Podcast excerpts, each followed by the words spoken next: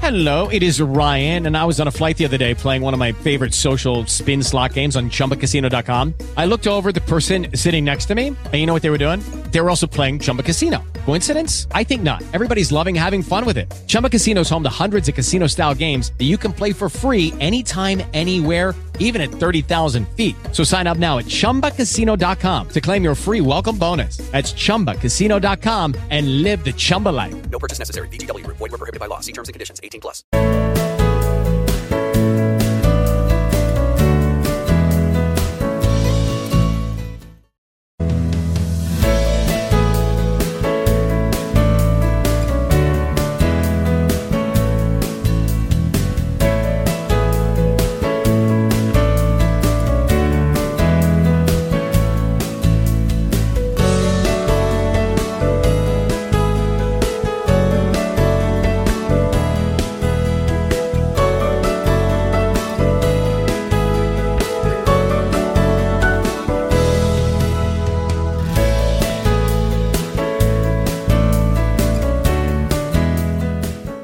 En la actualidad, sin lugar a dudas, que uno de los medios más eficaces para evangelizar, para compartir nuestra fe, son las redes sociales.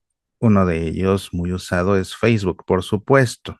Pero usar las redes sociales para evangelizar conlleva una responsabilidad tremenda, porque a las redes sociales tiene acceso todo el mundo. Y esto nos enfrenta al desafío de compartir nuestra fe con personas que son muy creyentes, lo mismo que con personas que son poco creyentes, lo mismo que con personas que son no creyentes, lo mismo que con personas que profesan otra fe, al igual que con personas que les da enteramente lo mismo, pero también con personas que están en contra de la fe católica, que están en contra de la iglesia, que están en contra del Papa. Y las publicaciones que hacemos le pueden llegar a cualquiera de todos estos. Qué bueno cuando nuestro trabajo apostólico en las redes sociales le llega a personas interesadas en vivir la fe, en crecer en la fe. Pero cuando no, a veces se abren cajas de Pandora que después son muy difíciles de cerrar.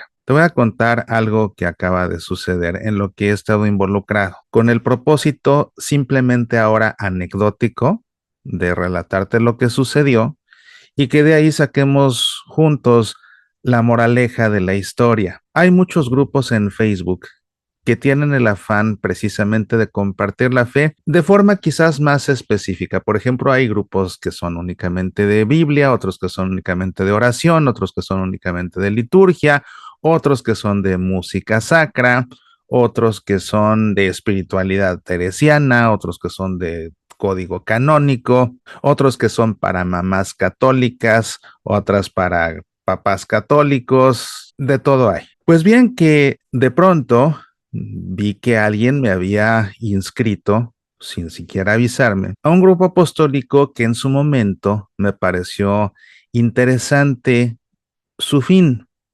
Aunque no se me explicó de qué se trataba, como que percibí que el propósito de este grupo, un grupo que se llama Apóstoles en el Camino, tenía el propósito de compartir contenidos de formación en la fe católica para señores que se dedican a manejar trailers por las carreteras, cosa que me pareció a mí muy interesante y que me pareció también una magnífica idea porque todos ellos pasan horas y horas y horas en los caminos. Y, por ejemplo, contenidos como los que yo produzco, que son audiovisuales, algunos son audios, algunos son videos, pensé que les podría resultar de mucho provecho. Imagínate escuchar Semillas para la Vida o ver Pasión por el Evangelio o ver el Club de los Búhos mientras van conduciendo por la carretera tantas horas, tantos programas que tengo disponibles.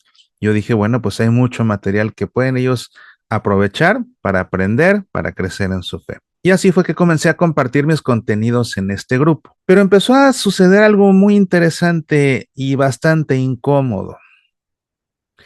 Y es algo que no he enfrentado únicamente en este grupo, pero este grupo hubo una característica diferente de los otros donde lo he enfrentado. Sucede que entre los miembros del grupo se infiltró un personaje que está en contra del Papa, a quien considera un hereje, que está en contra del Vaticano II, del Concilio Vaticano II, que está en contra de la liturgia, tal como la celebramos después de la reforma litúrgica del Vaticano II, es una persona de esos que se llaman tradicionalistas, que son sedevacantistas, que dicen que el Papa no es Papa porque es un hereje. Y este individuo se dedicaba a compartir todo tipo de información de terceros, nada producido por él, nada creado por él, nada de su autoría, pero sí compartía imágenes que criticaban nuestra liturgia, compartía imágenes que más bien ensalzaban la liturgia preconciliar como si fuera la única válida y, más gravemente, compartía videos de laicos, de sacerdotes, de un obispo por ahí que se han distinguido por estar todos ellos en contra del Papa, sí, laicos, sacerdotes y obispos, porque los hay. Jesús tuvo un Judas entre sus doce apóstoles. En nada nos tiene que sorprender que también el Papa tenga detractores incluso entre los obispos. Y eso sucede igual que entre sacerdotes, no se diga entre laicos. Y cuando yo comencé a ver estas publicaciones, reaccioné igual que reacciono en otros grupos donde estoy afiliado cuando veo este tipo de publicaciones, rebatiéndolas de manera firme, pero de manera respetuosa y con argumentos. Y me daba yo cuenta de que este individuo no tenía realmente manera de argumentar nada. Era evidente que no tenía formación religiosa profunda para nada, superficial quizás. Y por eso es que en determinado momento se dejó engañar por todos estos y se acabó poniendo en contra del Papa y de la iglesia misma. Yo rebatía, yo explicaba por qué esos videos no eran correctos, pero lo que me llamaba la atención era que el único que defendía a la iglesia, el único que defendía al Santo Padre, era yo, todos los demás miembros del grupo se quedaban callados. En todo caso, le ponían me gusta a las publicaciones de este individuo. Era un grupo que tenía bastantes administradores. Supuestamente la tarea de un administrador de un grupo en Facebook es vigilar que lo que se publica en esos grupos sea acorde al espíritu del grupo, vigilar que no haya faltas de respeto entre los que participan, que no haya agresiones, en todo caso, llamar la atención, advertir a quien lo está haciendo y si no, pues hasta expulsarlo del grupo, eliminar publicaciones que sean contrarias al espíritu del grupo,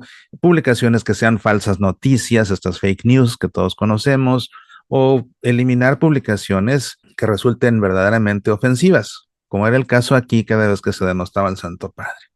Las publicaciones permanecían, se publicaban con bastante frecuencia, prácticamente diario, a veces más de una, dos, tres publicaciones al día. Y siempre salía yo en defensa del Papa, en defensa de la Iglesia, era el único que lo hacía, los administradores no hacían nada al respecto hasta que comencé yo a preguntarme si no sería que los administradores permitían que todo esto se publicara porque ellos comulgaban con esta ideología sedevacantista en contra de la iglesia, en contra del, del Concilio Vaticano II, etcétera.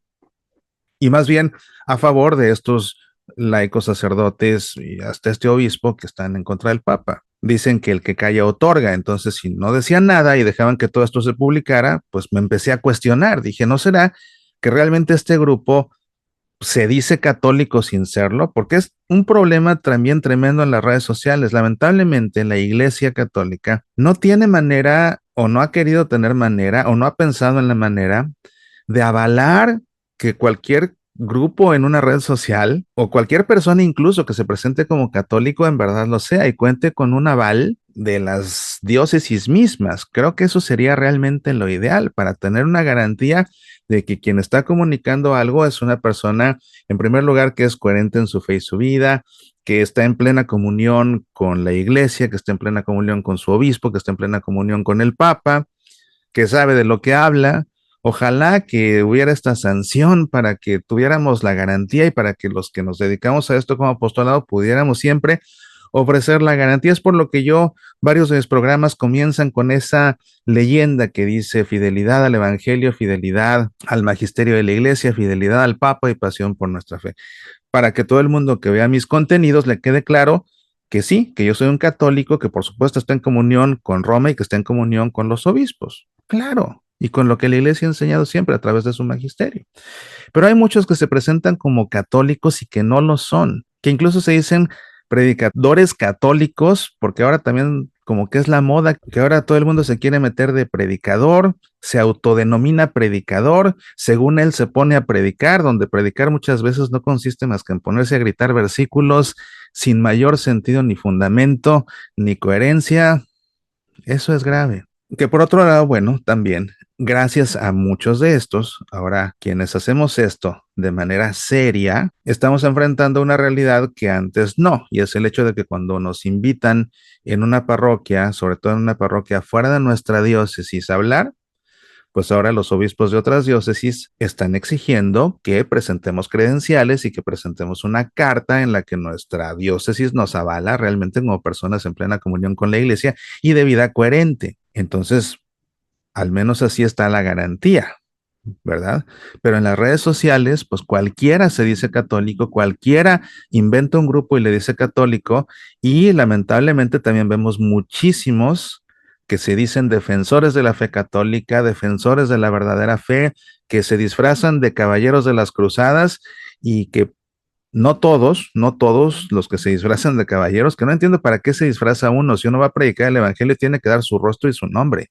¿Para qué disfrazarse? Cuando uno está convencido de lo que hace y cuando uno realmente no tiene miedo ni pena de decir soy católico, no entiendo para qué la máscara y para qué el seudónimo. Somos quien somos, hijos de Dios, tenemos un nombre por el bautismo y así tenemos que presentarnos sin tapujos, sin disfraces, sin alias, sin nada, tal cual somos. Pero bueno, hay muchos que lo hacen así y vas a ver muchos que se disfrazan, insisto, de caballeros de las cruzadas, y entre todos ellos, lamentablemente, hay muchos que bajo ese disfraz lo que hacen ellos es defender, o más que defender, lo que hacen es atacar al Santo Padre, atacar la liturgia, atacar el Vaticano II, en fin.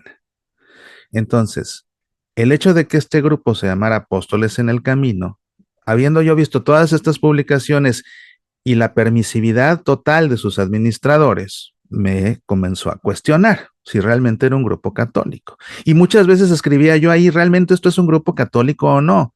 Y les escribía administradores, ¿esto es un grupo católico o no? Nadie me contestaba.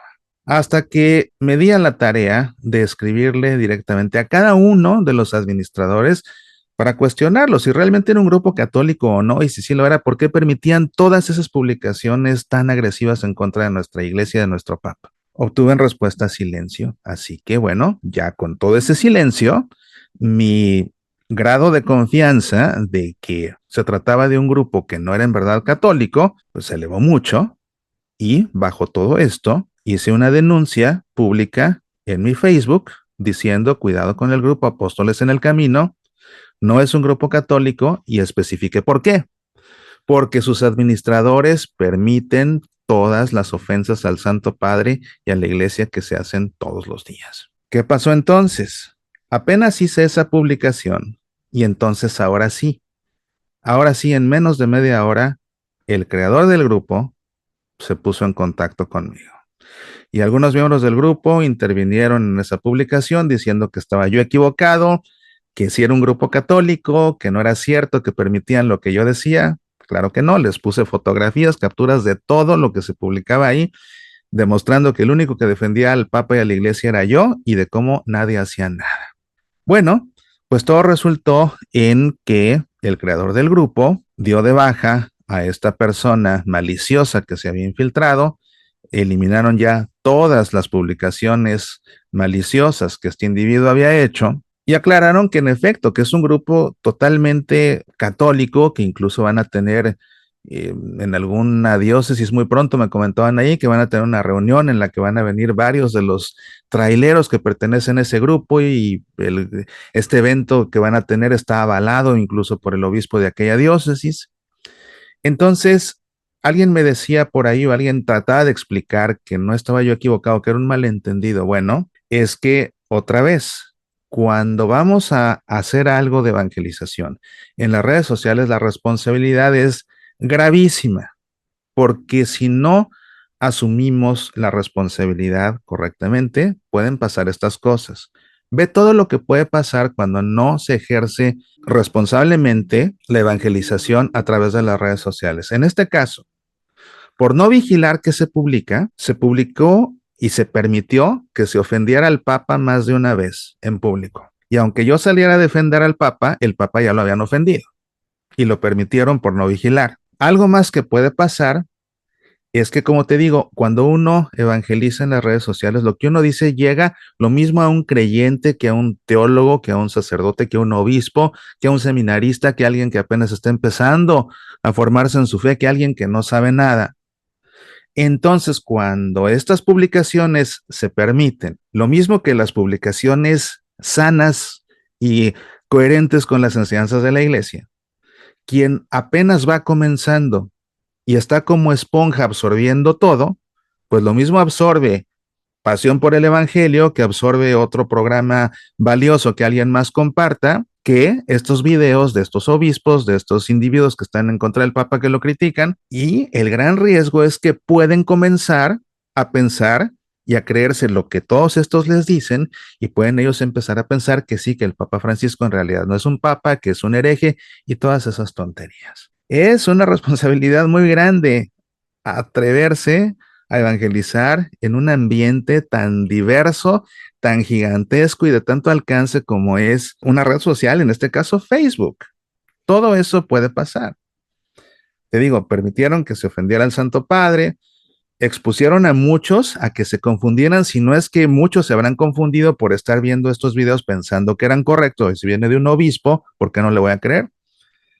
¿No? Sería la lógica de alguien que no conoce bien la fe y de alguien que no conoce bien el magisterio y de alguien que no conoce bien al Papa, por ejemplo, se puede confundir. Entonces, gracias a Dios, ya me aclararon que si es un grupo católico. Gracias a Dios ya dieron de baja a este sujeto pernicioso y sus publicaciones las eliminaron. Moraleja, si vas a evangelizar en las redes sociales, sé responsable, porque todo lo que suceda en un grupo que tú creas es tu responsabilidad. Si hay ofensas, es tu responsabilidad si permites que suceda y si no estás vigilando. Si alguien se confunde y aprende cosas que no son, porque tú permites que se publiquen por no vigilar, es responsabilidad tuya. Pero si por el contrario, las personas realmente crecen en su fe, aprenden más acerca de nuestra fe, conocen más a Dios a través de lo que ahí se publica bueno, porque tú lo permites, porque lo vigilas y lo permites, entonces en gran parte es gracias a tu trabajo. ¿Y qué diferencia es que la gente crezca en la fe gracias a tu trabajo, gracias a tu esfuerzo, gracias a tu iniciativa de crear un grupo, a que la gente se confunda y acabe poniéndoselo en contra del Papa y a la Iglesia por culpa tuya, por no asumir tu responsabilidad de vigilar. La moraleja entonces es que si vas a evangelizar en las redes sociales, y vas a crear grupos de evangelización, asumas plenamente la responsabilidad que tú mismo te has echado a cuestas y lo hagas bien por el bien de todos, por el bien de la iglesia, por el bien de los hijos de Dios y para dar gloria a Dios. Insisto, esto lo he contado como algo anecdótico, de lo cual se puede aprender mucho, porque son muchos, muchos los que de buena fe se lanzan a evangelizar en las redes sociales. No se les olvide que es una gran responsabilidad que hay que asumir hasta la última consecuencia. Soy Mauricio Pérez. Estas son Semillas para la Vida.